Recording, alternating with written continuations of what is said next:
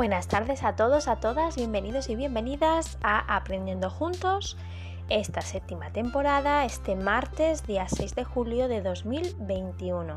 Y sí, hace muchísimo calor por aquí, por la Costa del Sol. En Málaga tenemos lo que se llama el terral, lo estamos padeciendo. Así que nada, mm, mis más mm, vamos, me solidarizo con todos vosotros, los que estáis pasando calor, y que sois más de frío que de calor, porque hay gente que le gusta el terral y disfruta de estos días. Eh, en mi caso no, en mi caso yo llevo muy mal el terral y todo lo que sea el sofocón y la sensación de que no puedo respirar por el aire caliente. Pero es eso, sensaciones y gustos. En todo caso, eh, como todo en la vida, el terral llega y el terral se va. Así que nada, aguantamos el tirón, cosas fresquitas, mucha hidratación, no salir en horas muy puntas y intentar refrescarse por todos los medios posibles para, pues eso, que no, que no nos pase una mala, una mala jugada ¿no? con esto de que estamos con el fútbol. Así que nada, muchísimas gracias por estar y por compartir. Os comento que finalmente la colaboración que teníamos prevista para este viernes se pospone y eh, nos faltan poquitas semanas de esta séptima temporada, así que os animo a que mm, vibréis con todo lo que hemos visto ya y lo que tenemos por ver. Temas muy interesantes. El de hoy un poco controvertido, pero también, como veréis, muy humano y muy necesario. Así que, sin más dilaciones, os animo a que cojáis mucho aire, mucho aire, que respiréis muy profundo, que intentéis situaros en el aquí y en el ahora, en, en vuestras sensaciones, en el sitio donde estéis, en el momento en el que estéis, que abráis vuestro corazón, vuestra mente y que esa escucha activa no decaiga y que sigamos escuchando con el corazón, que esa es la clave de este proyecto de Aprendiendo Juntos. Muchas gracias, comenzamos.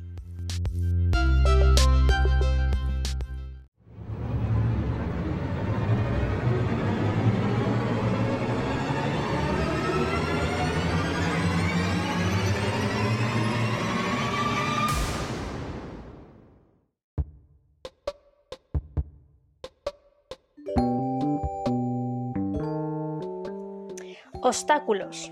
Un cuento de Jorge Bucay que se encuentra en un artículo de la mente es que se titula ¿Eres tú la persona que te pones los obstáculos de los que nace el miedo? Vamos a servirnos en esta ocasión solamente de lo que es el cuento. Dice así, voy andando por un sendero, dejo que mis pies me lleven. Mis ojos se posan en los árboles, en los pájaros, en las piedras. En el horizonte se recorta la silueta de una ciudad Agudizo la mirada para distinguirla bien. Siento que la ciudad me atrae. Sin saber cómo, me doy cuenta de que en esta ciudad puedo encontrar todo lo que deseo, todas mis metas, mis objetivos y mis logros.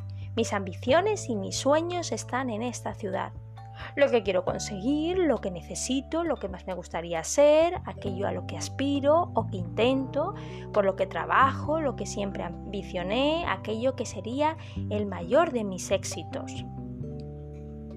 Me imagino que todo esto está en esa ciudad. Sin dudar, empiezo a caminar hacia ella. A poco de andar, el sendero se hace cuesta arriba. Oh, me canso un poco, pero no importa. Sigo diviso una sombra negra más adelante en el camino.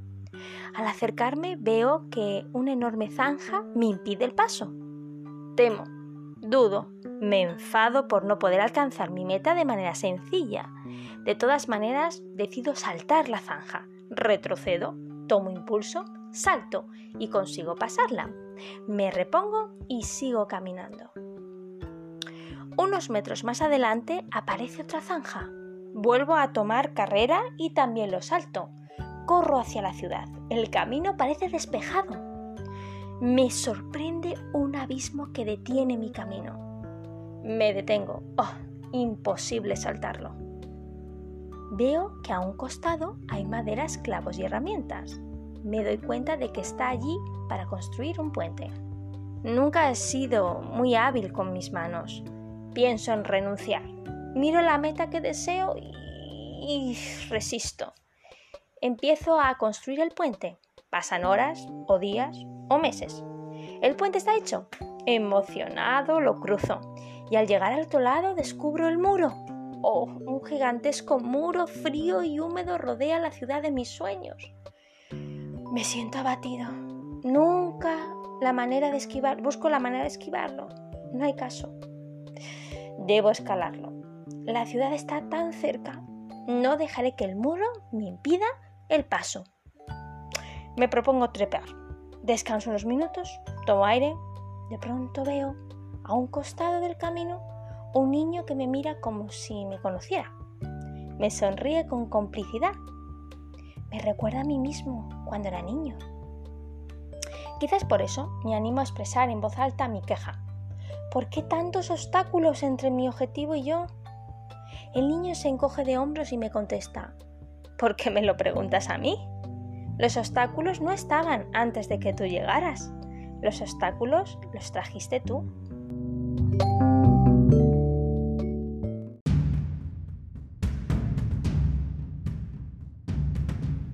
Y bien, hoy vamos a hablar del miedo.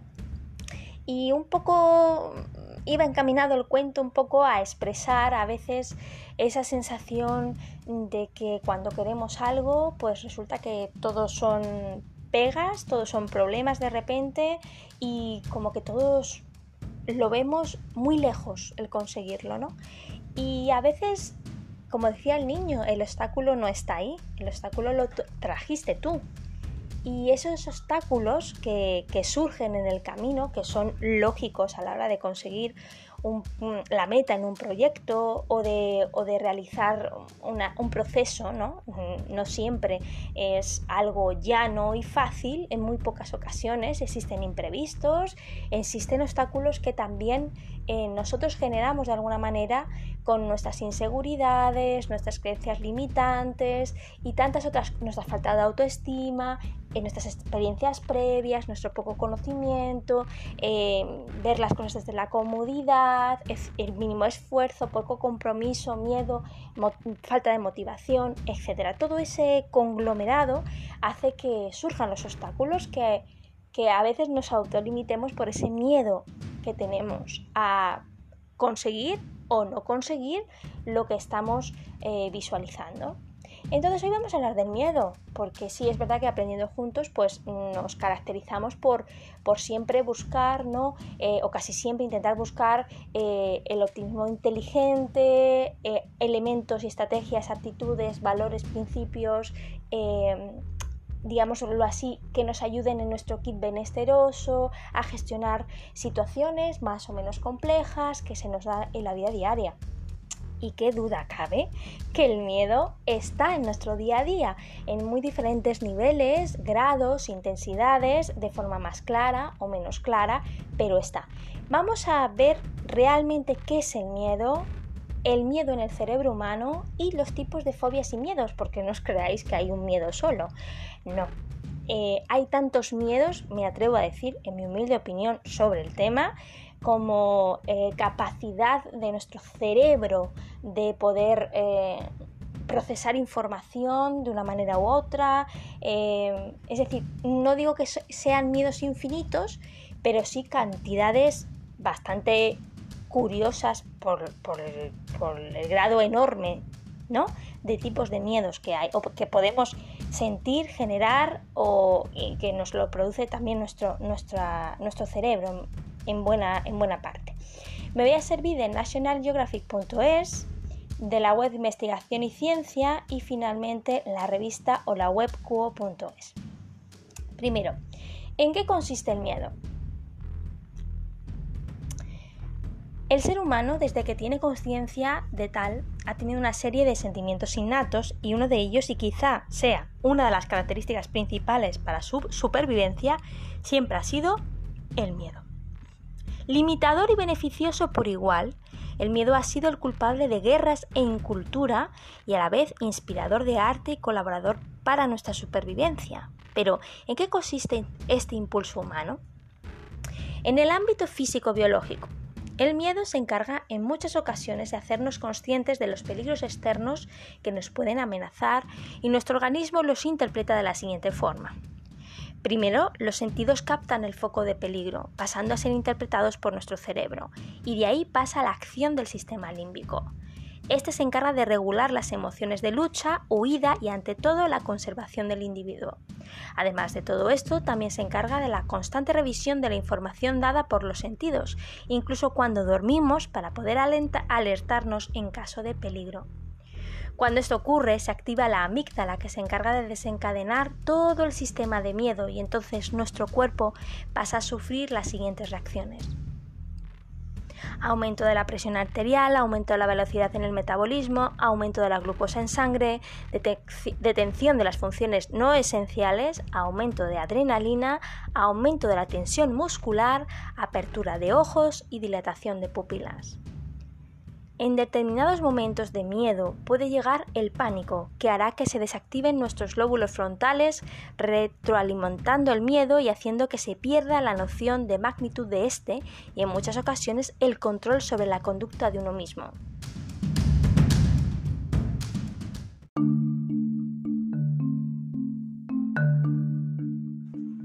El miedo en la sociedad.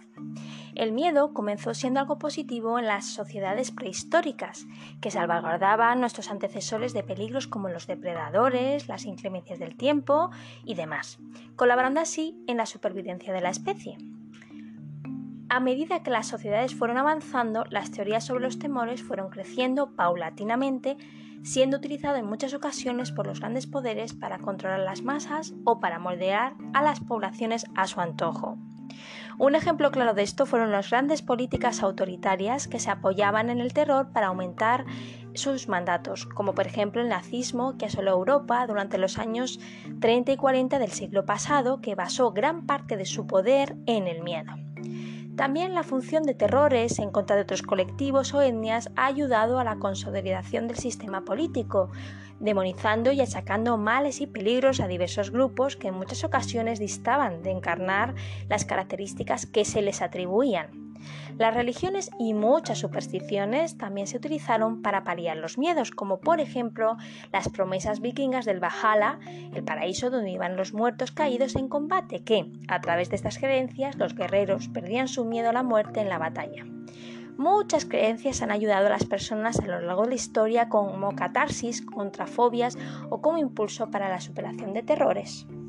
Los dioses vengativos, el infierno las deidades malignas, las criaturas sobrenaturales, etc., siempre han hecho que los crédulos vivan temorosos de realizar actos moralmente reprobables, simplemente por el miedo a lo desconocido. Varios rasgos comunes en muchas religiones siempre han sido el fin del mundo y los entes malignos, sembrando el pánico entre los fieles y dejando resquicios de terror entre las sociedades modernas. La exploración de los sentimientos más oscuros del ser humano siempre ha sido algo que ha cautivado a las personas, intentando interpretarlo y acentuarlo en todas las vertientes culturales, desde las gárgolas de las catedrales que evocan monstruos horrendos con escorzos agónicos, hasta el moderno cine de terror, desde que el ser humano tiene conciencia de tal, siempre se ha regocijado en sus miedos, y mientras que muchos de estos se mantienen desde el principio de los tiempos, por ejemplo, deidades malignas, la muerte, terrores sobrenaturales, etc., otros se han ido refinando o apareciendo a medida que la sociedad avanzaba como las fobias sociales o las angustias modernas. Los artistas de todos los tiempos no han dudado en explotar este sentimiento humano y desde siempre podemos ver ejemplos de este arte terrorífico en todas las disciplinas posibles y en todas las vertientes de este. Y bien, vamos a ver qué tipo de miedos pueden haber. Ya os digo que son muchísimos. Miedos, por ejemplo, miedos fobias ya, ¿vale? Por ejemplo, la blutofobia, que es miedo a lavarse o bañarse al menos en agua. La agoteofobia, que es el miedo a la locura, por ejemplo. Agorafobia, sensación anormal de angustia ante los espacios abiertos y especialmente en calles y plazas amplias. ailurofobia, que es miedo a los gatos. Atazagorafobia, miedo al olvido, barofobia, miedo a la gravedad, claustrofobia, aversión patológica a los espacios cerrados o temor experimentado al encontrarse en ellos, cainolofobia, miedo a la novedad, clerofobia, aversión contra el clero, dinofobia, miedo al vértigo, francofobia, rechazo hacia Francia o a los franceses, fobia social, miedo a ser juzgados negativamente, glosofobia, miedo irracional a hablar en público, hematofobia, miedo a la sangre y a las heridas, linonofobia, miedo a las cuerdas, microfobia, miedo a las setas, musofobia, miedo a los ratones, nictofobia, fobia a la noche o a la oscuridad, alfacto o perdón, olfactofobia, es que no es fácil decirlo, miedo a los olores, psicrofobia, miedo al frío, ketofobia, miedo al pelo, rupofobia, miedo a la suciedad, selenofobia, miedo a la luna, verminofobia, miedo a los gérmenes, silofobia, miedo a los objetos de madera, entre muchísimos otros. ¿De acuerdo? Seguimos. Según investigación y ciencia, el miedo en el cerebro humano. La sensación de temor depende de una compleja red cerebral, no solo de la amígdala como se pensaba hasta ahora. Un artículo escrito por Aina Ávila Parcet y Miquel Ángel Fullana Rivas. Los científicos solemos llamar miedo a un sistema de alarma que nuestro cerebro activa cuando detecta una posible amenaza. Se trata de una respuesta útil y adaptativa que conlleva cambios en la fisiología, los pensamientos y el comportamiento. Pero ¿dónde se origina? En los últimos años, el estudio de las bases neurobiológicas del miedo se ha centrado en una región cerebral concreta, la amígdala, una pequeña estructura alojada en el seno del sistema límbico, nuestro cerebro emocional. Esta área desempeña un papel clave en la búsqueda y detección de señales de peligro. Se podría decir que trabaja de forma análoga a un detector de humo, permanece inactiva hasta que el más mínimo estímulo amenazante lo pone en marcha. Si no tuviéramos amígdala, probablemente no sentiríamos miedo, como le sucede a las personas que sufren la enfermedad de Urbach-Wiede o Wiede, una patología genética poco frecuente que produce una calcificación lenta de la amígdala. Sin embargo, estudios recientes con humanos han demostrado que el miedo va más allá de la amígdala, puesto que existen otras estructuras cerebrales relevantes que contribuyen a dicha emoción. Con el fin de confirmar las sospechas, investigamos a partir de, un metaanálisis los hallazgos existentes hasta ahora sobre los mecanismos neuronales y neurales que intervienen en nuestro aprendizaje del miedo, Sorprendentemente, la amígdala no apareció como una de las áreas más implicadas. Los 27 estudios que analizamos se basan en datos obtenidos a partir de la resonancia magnética funcional, de en total 677 personas. Como método experimental utilizaban el condicionamiento del miedo, un aprendizaje de tipo pavloviano. Este aprendizaje asociativo se produce tras emparejar de manera repetida un estímulo neutro, por ejemplo la imagen de un círculo, con uno aversivo, un sonido fuerte. De esta manera el estímulo neutro, que es un inicio, no evoca ninguna reacción al individuo. Se convierte posteriormente en un estímulo condicionado y provoca una respuesta condicionada después de emparejarlo eh, con el estímulo incondicionado y lo emparejamos con el aversivo. En pocas palabras, después de unos cuantos ensayos puede observarse que el sujeto ha aprendido una respuesta de miedo. El metaanálisis nos ha permitido describir los mecanismos cerebrales que se activan ante los estímulos aversivos en comparación con aquellos que se activan ante los estímulos condicionados de seguridad, es decir, la misma imagen del círculo sin que vaya seguida de un estímulo o del estímulo investigado. Según publicamos a mediados de 2015 en la revista Molecular Psychiatric, diversas áreas cerebrales se encuentran implicadas en la sensación de miedo, a saber, la ínsula bilateral, la corteza cingulada anterior dorsal y la corteza prefrontal dorsolateral. Veamos cómo y por qué. La ínsula se encuentra en la superficie lateral de ambos lados del cerebro, por detrás de la fisura o cisura de Silva. Integra información cognitiva, sensaciones fisiológicas y predicciones de lo que va a pasar. También procesa la información de los sentidos y las emociones que provienen de la amígdala, de manera que nos permite afrontar las situaciones importantes o amenazadoras.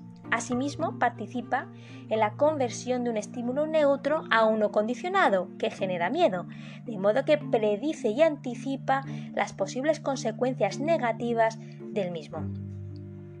Por su parte, la corteza cingulada anterior dorsal ejerce un papel relevante en el aprendizaje del miedo y en la conducta de evitación, así como en la experiencia subjetiva de ansiedad.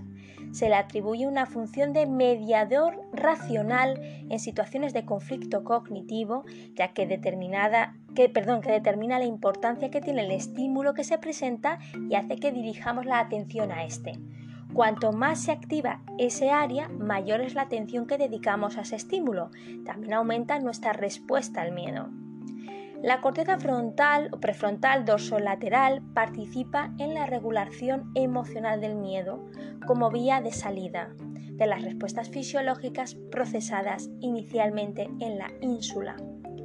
Otro hallazgo destacable de nuestro metaanálisis radica en que al comparar el efecto del estímulo condicionado de seguridad con respecto al aversivo, se observa una reducción en la actividad de la corteza prefrontal ventromedial.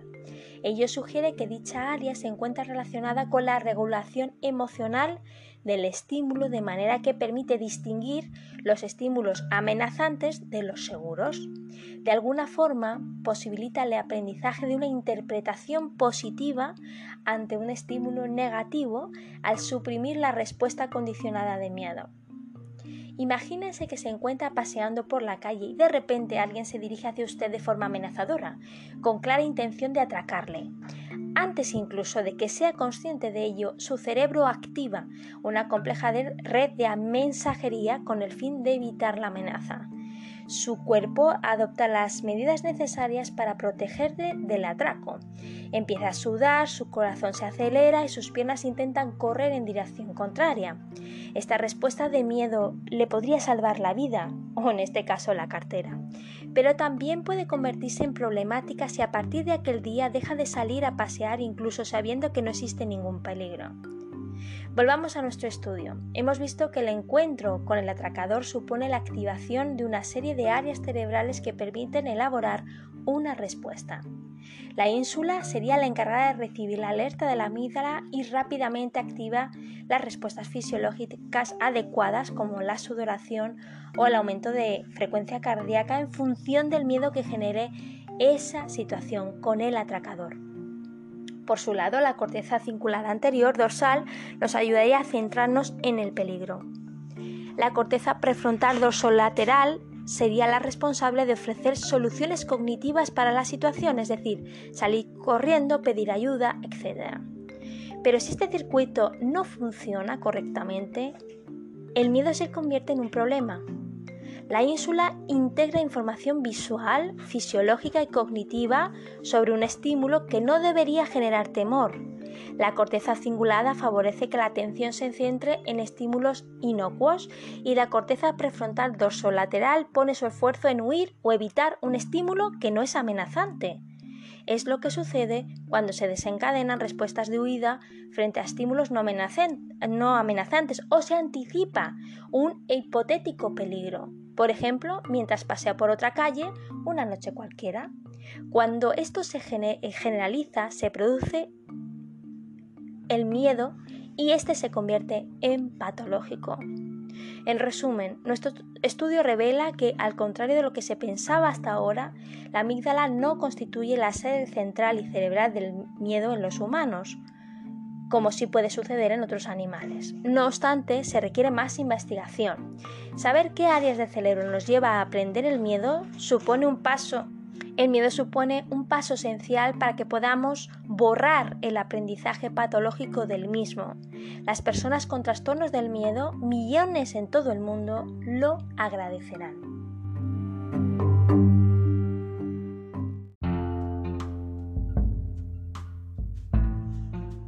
Y bien, hasta aquí el tema evidentemente resumido porque el miedo y todo lo que tiene que ver con la psicología del miedo pues no se puede resumir en un solo podcast. Si os ha interesado, mm, bueno, no descartamos que como otro tipo de otro tipo de, digamos, de temas que podemos ampliar en las siguientes temporadas, pues profundicemos a lo mejor en, otros aspectos del miedo o sencillamente, pues si, un poco Mm, ver eh, qué emociones se relacionan con el miedo, ver cómo se puede gestionar el miedo. Evidentemente cada persona y cada tipo de miedo pues mm, va, a estipular una serie de, intervenciones, pero a mí me, me mm, llama la atención estos temas no tanto por exponerlos, sino más bien por escucharnos. Lo hemos dicho muchas veces. Yo creo que el kit de la cuestión viene a darse por plantearse preguntas, ver eh, qué sabemos sobre el tema, ver qué sensaciones, eh, hacer un autochequeo, digámoslo así, y enfrentarnos muchas veces a, las palabras tabú eh, que nos hacen sentirnos inseguros o incluso pues incómodos, porque no, cada uno, cada uno y cada una elegirá el momento, ¿no? Pero yo creo que eh, decir la palabra miedo de una manera clara, saber qué, es, saber para qué se utiliza, saber que es un elemento común a la raza humana, incluso a los animales, que ha existido desde el hervor de los tiempos y que nos acompaña, pues para mí es un, conocimiento que me ayuda a entenderme mejor y también poder plantearme eh, cuáles son mis miedos, ¿por qué no? Eh, si me bloquean, si no me bloquean, si me hacen, yo qué sé, sentirme pues insegura o más segura, cómo he ido enfrentando a lo mejor ciertas inseguridades, ciertos miedos en algunos aspectos de mi vida. No tienen que ser muy graves, pero bueno, pequeños miedos que a veces generamos eh, y como decíamos al principio, nos limitan en nuestro crecimiento y nos limitan en nuestro desarrollo y en la consecución de proyectos eh, que sí pueden merecer la pena en nuestra vida y que nos hacen mejores personas y además mejoran el entorno. Evidentemente, este tema viene, eh, digámoslo así, en un momento mm, en el que sí es verdad hemos pasado mucho miedo en todo este tiempo de la pandemia, ¿no? Eh, y ese miedo pues nos ha ayudado a preservarnos, a cuidarnos y a veces también a bloquearnos, ¿por qué no? Porque ante la incertidumbre, etc. En todo caso, es un tiempo, yo creo, de reflexión, un tiempo de, ver un poco en qué, cómo nos encontramos, qué, grado de miedos tenemos o hemos desarrollado en nuestra vida y también a raíz de esta situación, por supuesto, porque esta situación ha pasado en nosotros, no ha pasado, digamos, por encima de nosotros, sino que está en nuestro día a día, para bien o para mal, evidentemente, pero también está en nuestras emociones, en nuestros pensamientos, en nuestra forma de plantearnos nuestra vida, porque nos ha tocado en muchos aspectos de nuestra vida que creíamos que estaban seguros, incluso en cosas, aspectos muy importantes. Entonces puede ser que hayamos generado miedo, o que el miedo sea un elemento que nos esté motivando a mejorar o que nos esté bloqueando. En todo caso, es algo que nos acompaña. Así que muchísimas gracias por estar, por compartir, por eh, opinar y volvemos el viernes, si todo va bien, para que podamos seguir aprendiendo juntos. Sin más, buenas noches.